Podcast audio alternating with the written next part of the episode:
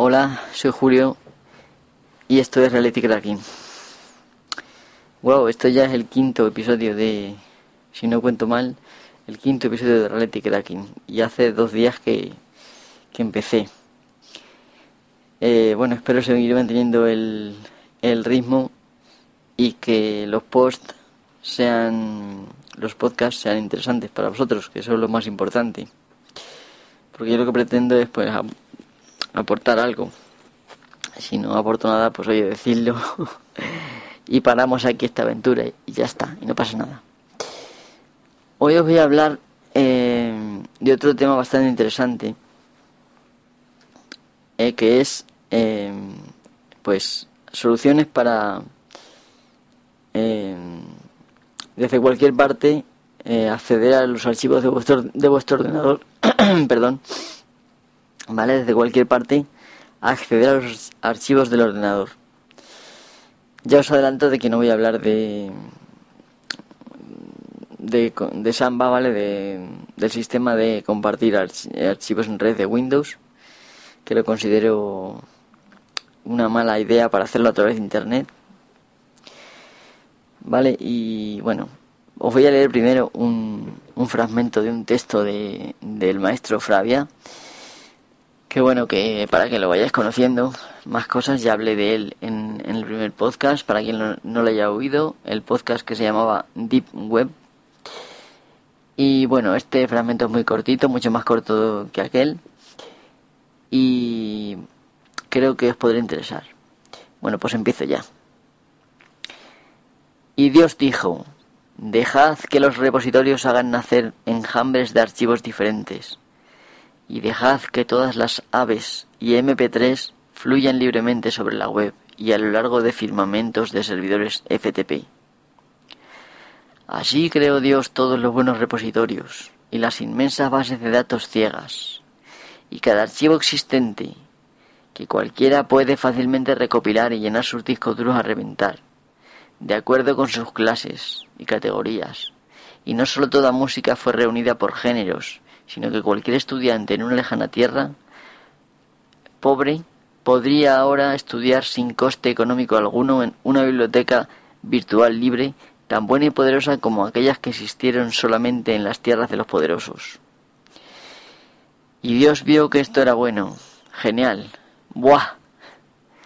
Y Dios bendijo los archivos diciendo, sed fructíferos y multiplicaos, y llenad la web en sus profundidades y dejad, dejad que el conocimiento fluya libremente y que todos los trabajos que han sido digitalizados se multipliquen sobre la tierra, ahora y para siempre, a pesar de las absurdas pretensiones de los horrendos poseedores de patentes comerciales.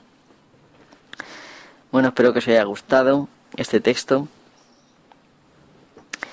Eh, si a alguien nos interesa, eh, pondré luego la dirección de,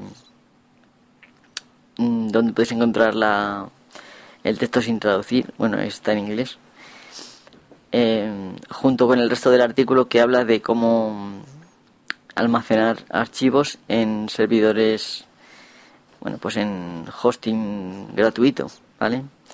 En servidores como RapidShare, Mega y todos estos. Vale, pues eh, os voy a poner hoy un escenario eh, de una persona que mm, va a casa de un amigo y se lían a hablar de cosas de ordenadores y tal, encienden el ordenador allí en casa y tal. Y el amigo le plantea un problema, pues mira, me pasa esto, quiero a ver cómo podría hacer esto y tal. Y entonces se acuerda el otro amigo, anda, pues yo tengo en casa un programa no me acuerdo dónde lo encontré y tal, pero lo tengo allí. Cachis. Entonces, lógicamente, el, amigo pues tendría que ir, eh, coger un. cargar el programa en un disco duro externo o en un pendrive y pues volver otra vez a casa del amigo o ir otro día, tampoco hace falta que vaya el mismo día. Bueno, hay mucha gente que que lleva cosas en un disco duro externo y lo lleva siempre encima o o en el móvil. no sé, hay gente muy rara por ahí que hace cosas muy raras, pero yo os digo una cosa. ¿No sería mucho más fácil poder acceder directamente al archivo que queréis en, en vuestro ordenador de casa? Sí, sí, bueno, la mayoría de vosotros, bueno, yo por lo menos lo hago así. Enciendo el ordenador cuando me levanto. Yo trabajo casi todo el día en el ordenador, ¿vale? Y cuando me voy incluso a tomar café o a casa de un amigo, muchas veces lo dejo encendido. En caso de que no estuviera encendido, pues sería fácil decirle a un familiar, oye, enciéndemelo y tal. Incluso si os lo curráis, hay muchas BIOS que tienen, pues soportan, por ejemplo, encendido al, a través de llamada por el, mo, por el modem o, bueno, pues, o por otras cosas que hay, ¿no? Por una señal de red, en fin. O sea, una llamada a vuestro teléfono local, si, lo, si tuvierais enchufado el, el teléfono al modem, automáticamente encendería el ordenador. Solo tendríais que esperar un rato hasta que se reiniciara y punto. Bien, pues, ¿cómo hacer esto? Pues voy a dar dos, dos aplicaciones que son muy interesantes para este tipo de cosas. La primera y la más clásica es montar un servidor FTP en vuestra máquina. Un servidor FTP pues es una cosa muy bastante seria. Bueno, ahora mismo se usa quizá menos y quizá pues solamente lo conozcan un poco los que desarrollan páginas web, pues porque tienen que estar todo el rato subiendo eh, archivos por FTP al, al hosting de la página y tal. Pero las personas pues las personas, los usuarios normales, quiero decir, pues no suelen acceder a servicios FTP como antes. Antes sí. De hecho, bueno, hay, hay un sitio FTP clásico, por ejemplo, eh, ftp.cdrom.com o mm, ftp.rediris.com, que es español, me parece que es .ss, ¿vale? Hay muchos servidores FTP por ahí que están todavía funcionando y que, bueno, pues es otra forma de usar Internet con otra aplicación que no es la web, ¿vale? Igual que es otra aplicación el correo y, en fin, que no solamente Internet es la web, que hay más aplicaciones por ahí y de hecho pues se pueden inventar aplicaciones nuevas que funcionen. Y de hecho, bueno, la web os digo que existe relativamente desde hace poco, pues inventó en los años 80, quiero recordar, o eh, por el CERN. Eh, antes de eso, pues existía Gopher, que era con H, vale, es G-O-P-H-E-R, podéis leer en internet, Gopher, con PH en lugar de F.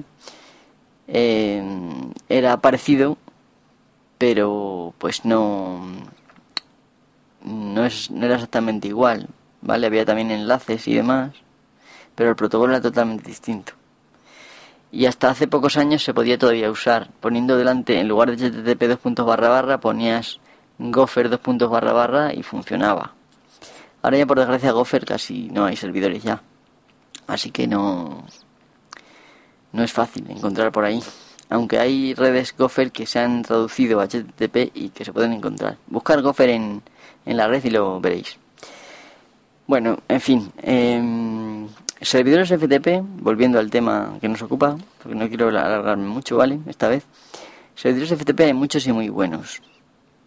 Si vuestro sistema operativo es Linux, por ejemplo, pues os podéis instalar directamente el demonio FTPD, por ejemplo, y ya tendréis un buen servidor. Además, estará sincronizado con los usuarios de Linux.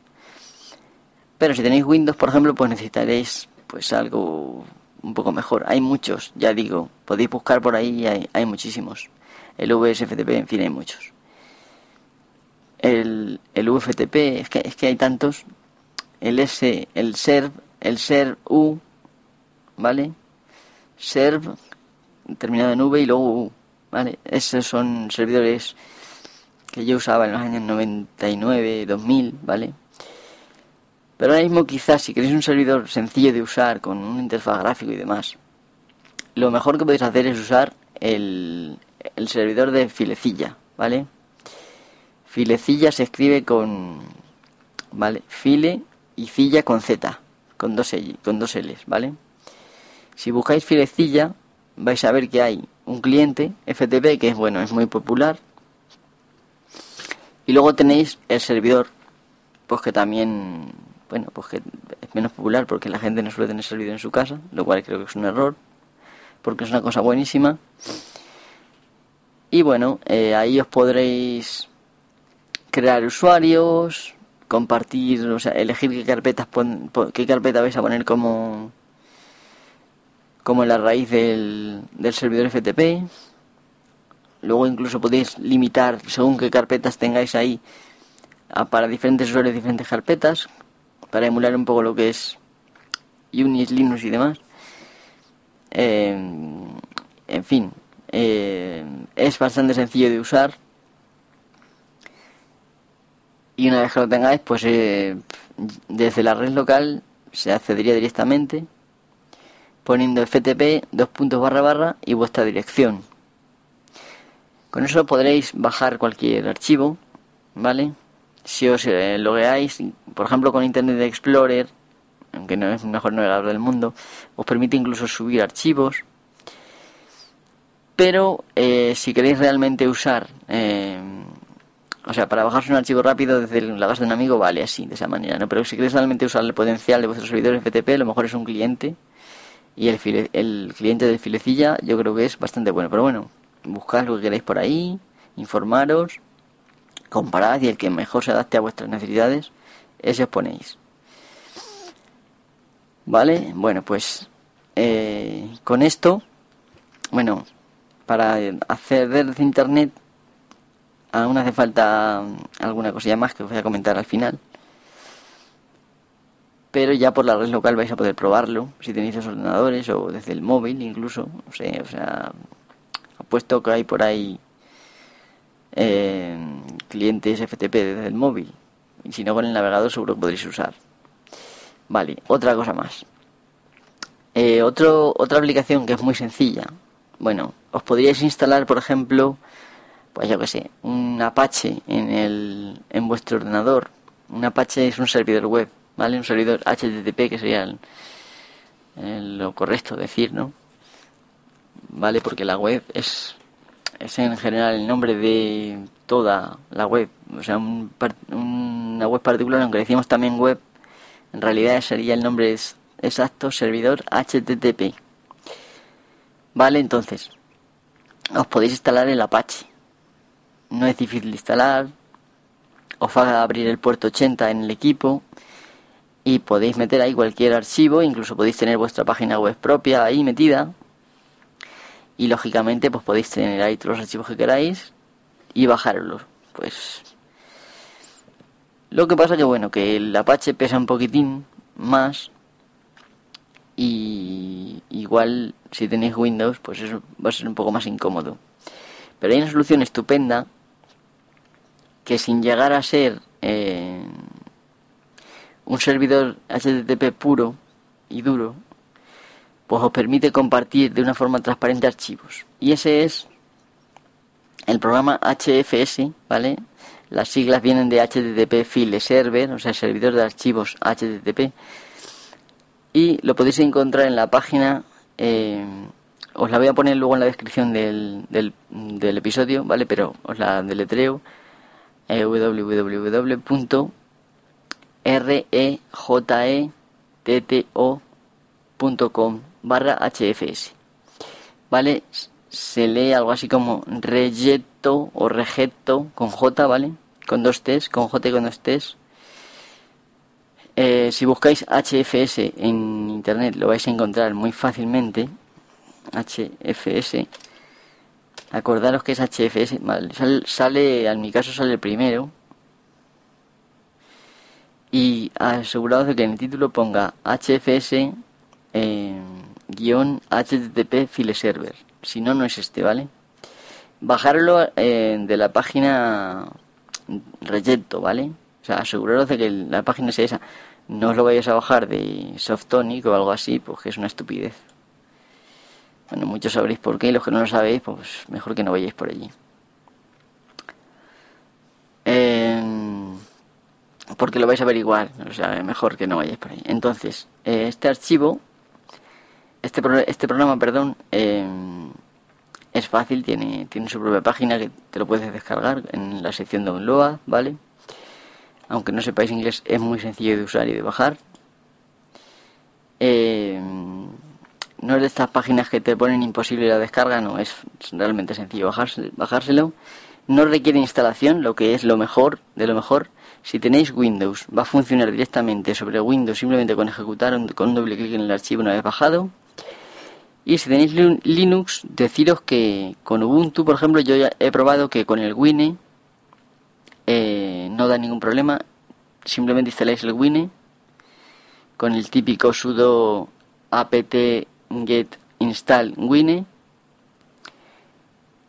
Eh, recordar que el apt-get lleva un guion entre el apt y el get, ¿vale? Y una vez que se instala el wine, pues eh, al bajarse el archivo le das al botón derecho al archivo y te sale iniciar con wine y, te lo, y funciona, ¿eh? Y abre el puerto 80, bueno, el, el puerto lo podéis cambiar y yo recomiendo cambiarlo porque abrir el 80, sobre todo si lo vais a compartir en internet, como ahora después diré, pues no es muy recomendable porque la gente con un escáner de puertos lo va a ver y va si no tenéis control de usuarios y demás, como al principio no lo tendréis, pues lógicamente se van a bajar vuestros archivos.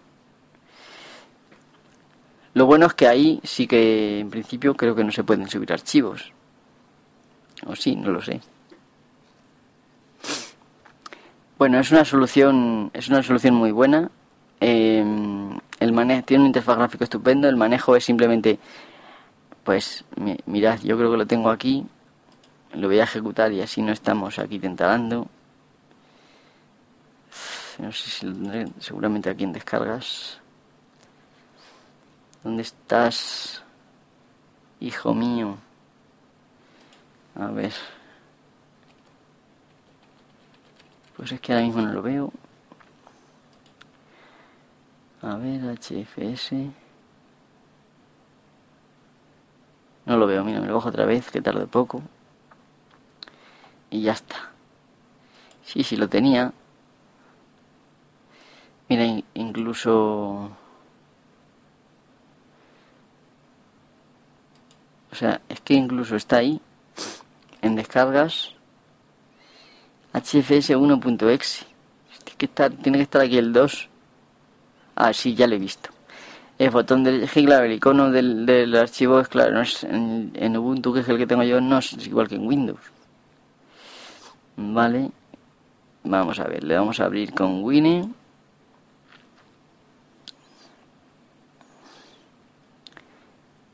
Tarda un poquito más en arrancar que un que un, un proceso normal al ser Winnie, pero bueno, porque se tiene que arrancar la primera vez Winnie y demás. Vale. Pues una vez que lo abrís, en el panel de la izquierda le dais botón derecho y podéis bien o añadir archivos directamente o añadir una carpeta. Te da la opción add files, add el folder from disk. Eh, hay dos maneras de añadir una carpeta, o bien virtual o bien real. Yo os recomiendo real de momento.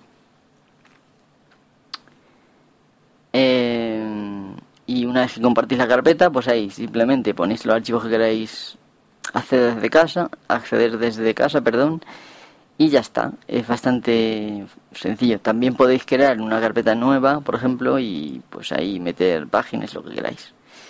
Este programa tiene dos modos de funcionamiento, el modo fácil o easy mode o el modo experto. En cualquier caso, si licenciáis un poquito en él, si experimentáis, vais a ver que no tiene ninguna dificultad de manejo principio quizás sea un poco confuso, tiene muchas opciones en el menú, pero tampoco son tantas realmente como por ejemplo tiene Word son más bien escasas las opciones. El modo sencillo, el modo fácil, no tiene control de usuarios, parece. Sí, estoy viendo que también permite subir archivos. Hay una opción que pone load y luego viene al lado how to, o sea, cómo subir. Y ahí te lo explicará, me imagino. El, el puerto se puede cambiar muy fácil dándole a donde pone port 8080, que es el por defecto. podéis, poner, podéis pincharle y escribir el que queráis. Y la dirección es la que os pone en la barra de direcciones, ¿vale? La dirección que tenéis que poner desde cualquier otra máquina de la red local. ¿Vale? Y es muy sencillo de usar. Ya si lo ponéis en el modo de experto, pinchando sobre Easy Mode, os sale una barra de estado negra y ya dentro tenemos la posibilidad pues en Other Options de añadir eh, cuentas de usuario. No sé si se puede cambiar el idioma. Igual sí. Yo es que, bueno, no tengo problemas con el inglés. Si tienes problemas con el inglés, de todas formas, una vez que lo configuréis, realmente es que no tiene ninguna dificultad. Y tenéis, por ejemplo, soluciones como Word Reference, que es una web que punto, punto org, creo que es, que es una web que te puedes un diccionario de inglés español o de cualquier idioma. Vamos, que tampoco tenéis, que, pues, tenéis por qué tener mucho problema. Es decir, opción que desconozcáis directamente no la uséis y punto. Y así a de pronto, si ponéis un puerto alto, mmm, por ejemplo, los puertos se pueden poner entre 1024, bueno, 1024 que son los no a partir de 1024 es los puertos no privilegiados. Y es lo más recomendable porque cuanto más alto a partir de 1024 más difícil es de encontrar por un escaneador de puertos de estos. Entonces podéis llegar hasta el 65.535 entonces si ponéis por ejemplo un 60.000 o un yo que sé un 63132 yo que sé cualquier puerto de esos va a dificultar el acceso a otros que no seáis vosotros. Configurarlo más, más complicado, se puede que tiene mucha complicación si lo queréis si lo queréis complicar, porque tienes puedes seleccionar igual que con el filecilla pues diferentes carpetas según usuarios, dar acceso por cada usuario, pues básicamente te permite dar permisos sobre carpetas. Y puedes decir, pues esta carpeta solamente leer, esta carpeta eh, no la puede hacer y tal. Y entonces pues ya está. Es bastante sencillo de manejar.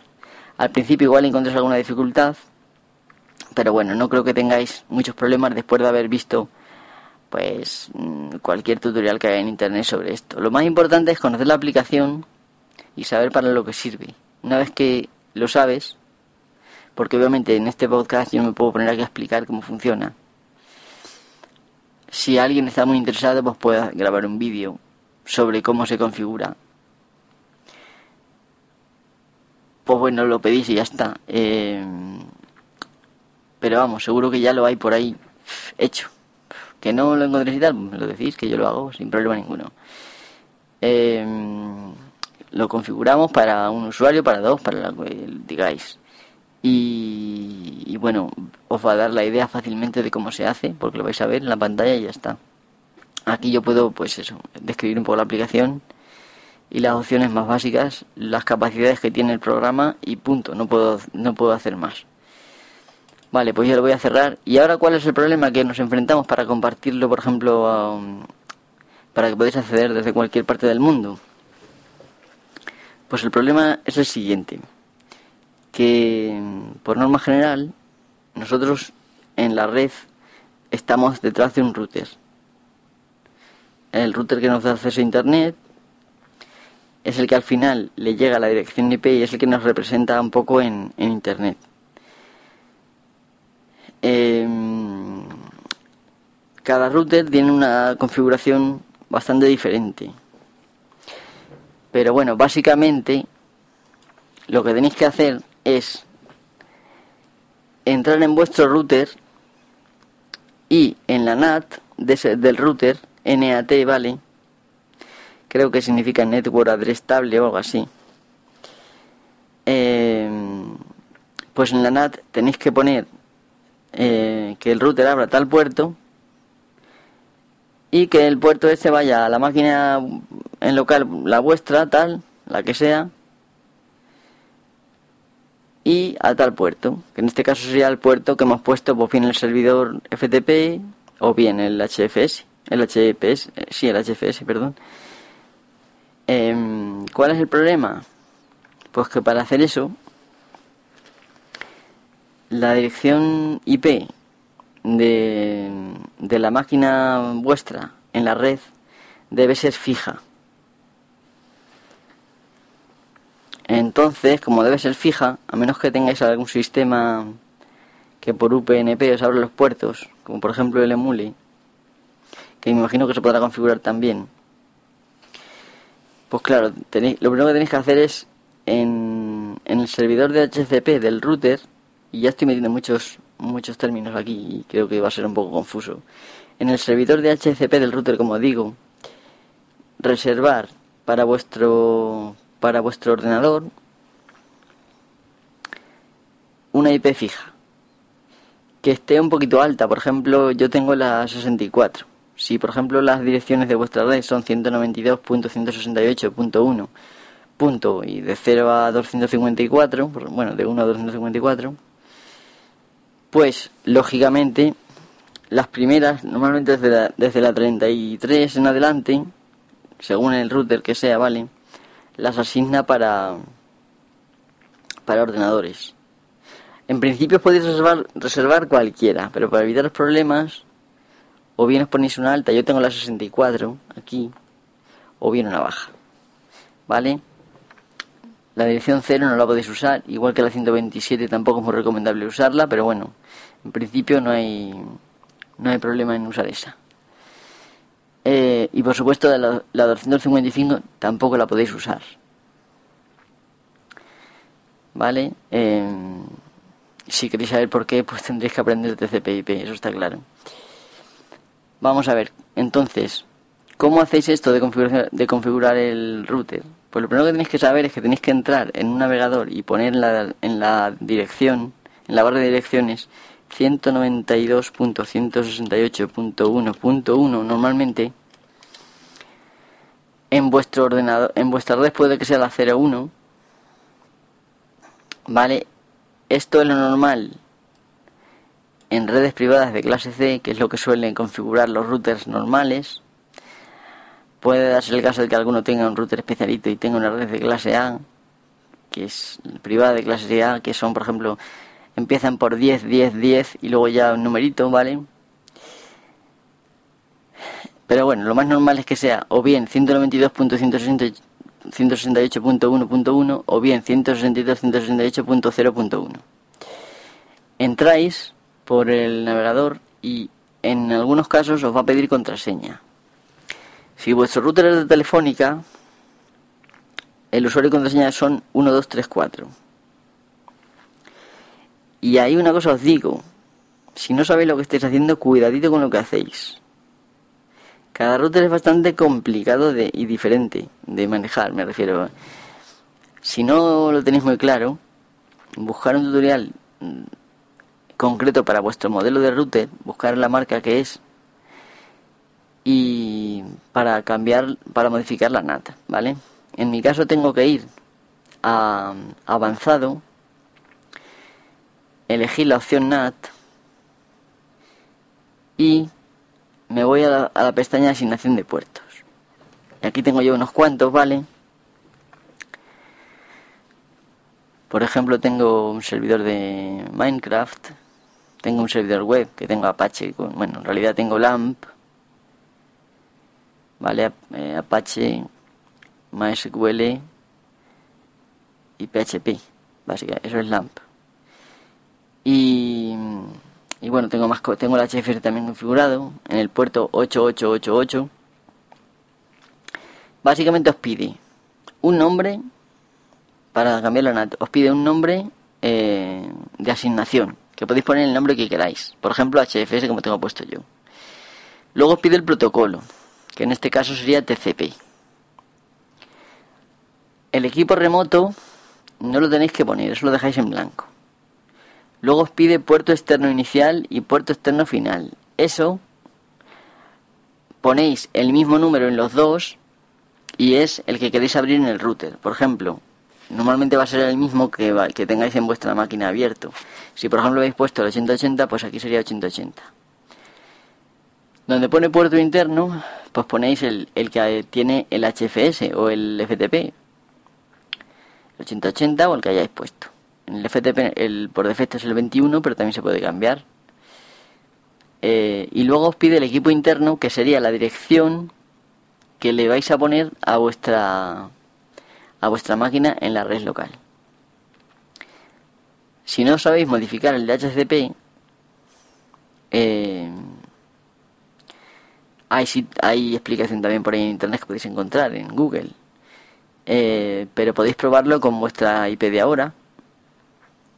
Y, bueno, básicamente, eh, incluso lo podríais cambiar esto cada vez que os asigne una dirección diferente. Aunque lo lógico es dejarle una fija.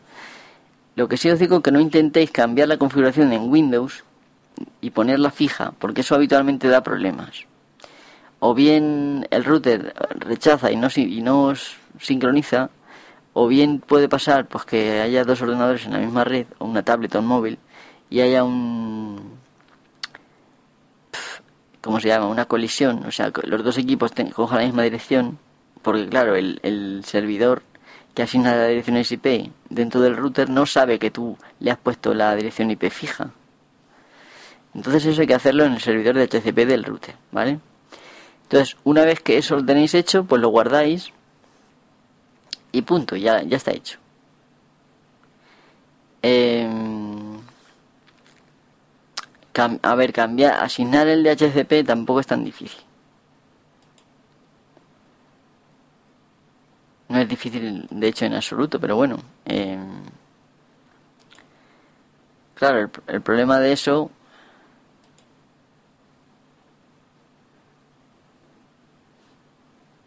Bueno, hay routers que permiten la asignación de puertos dinámicos y eso lo que significa es que toda la información menos el nombre del host, toda la información es la misma, pero el nombre del host le podéis poner el nombre de vuestro ordenador en la red y lo reconoce también. Eso sería una solución si no, si no queréis poner el DHCP. Es que se me hace un poco complicado mezclar aquí cosas. Mezclar DHCP, que ya entramos en saber lo que es la, la MAC de la tarjeta de red y ese tipo de cosas, que no quiero mezclar tantas cosas en un solo pod, en un solo podcast. Así que bueno, lo vamos a dejar aquí. Y bueno, espero que no haya sido esto demasiado lioso. Ya os digo, aplicaciones estupendas las dos. Tanto el servidor FTP de filecilla con Z, acordaros, como el programa, el servidor HTTP eh, de archivos HFS. Lo probáis, abrís vuestro puerto, que hay tutoriales, ya os digo que podéis encontrar tutoriales en internet para vuestro modelo de router exclusivo de una forma sencillísima. Y, ya está, una vez que lo tengáis, es probarlo desde la casa del amigo. Para, para conectaros al servidor FTP, pues configuráis o bien lo hacéis directamente en el navegador, que sería poniendo FTP, dos puntos barra barra, vuestra dirección IP de casa, que eso lo tendréis que mirar también en el router. Eso quizá es lo más fácil de todo. Porque si habéis visto el podcast de ayer de los proxies, pues vais a myip.es y ahí os van a decir vuestra dirección IP. Luego os la apuntáis, vais a casa de vuestro amigo, y ponéis vuestra dirección IP aquí, dos puntos y el puerto. Y con eso entráis. Si el puerto es el 21, no hace falta poner dos puntos y puerto, porque ya lo sabe que el FTP va al 21. En el caso de ser el, el HFS, entonces no hace falta poner nada más que la dirección IP, dos puntos y el puerto que hayáis puesto. Si el puerto es el 80, tampoco hace falta. Aunque no recomiendo poner el 80 porque, bueno, sobrescribe el 80 del router y tampoco es muy acertado porque se nos pueden colar y sobrecargarnos un poco el ordenador. Así que bueno, eh, así de sencillo. ¿Qué más os iba a decir? Algo se me está olvidando y es importante. Bueno, es que ahora mismo no me acuerdo. Eh, Sí, deciros que, bueno, que si tuvierais un, un servidor web como el Apache, con el LAMP, por ejemplo, que ya viene con el Apache, con el PHP, con el MySQL y tal, pues podríais instalaros el, el OwnCloud, OwnCloud, o w n c l o u d ¿vale? Como mi propia nube, significa algo así, propia nube, ¿vale? OwnCloud. Cloud, vamos a pronunciar en inglés. Eh, pues con eso, claro, eh, os da servicios para mm, compartir eh, también archivos, pero es más complicado de instalar. Es mucho más complicado de instalar. Así que eso no, no creo que sea la mejor opción si vais a empezar con esto. Así, deciros también que si vais a estar con este cacharreo de, de apuntar todos los días la dirección IP, que lo que podéis hacer también es eh, pillaros un nombre de dominio gratuito, por ejemplo, eh, el que te da el sitio web no-ip-alto, ¿vale? .com. Bueno, ahí leéis lo que os ofrecen y hay un servicio gratuito que te da una dirección que normalmente es el nombre que tú quieras, punto, no-ip.org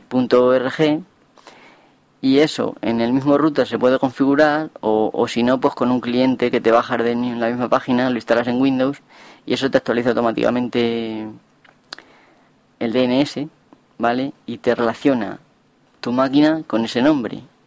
Y de esa manera desde cualquier sitio en el móvil incluso vais a poder acceder a vuestro HFS o vuestro FTP lo que hayáis decidido poner simplemente poniendo el nombre y el puerto en el caso de que no sea el estándar vale bueno, pues yo creo que esto es todo hasta aquí. Lo dicho, si tenéis preguntas, podéis comentar en, en el podcast, en el episodio este, o bien podéis contactar conmigo en Twitter eh, en arroba mhysd, ¿vale? Bien, pues entonces muchas gracias por escuchar este podcast y hasta la próxima.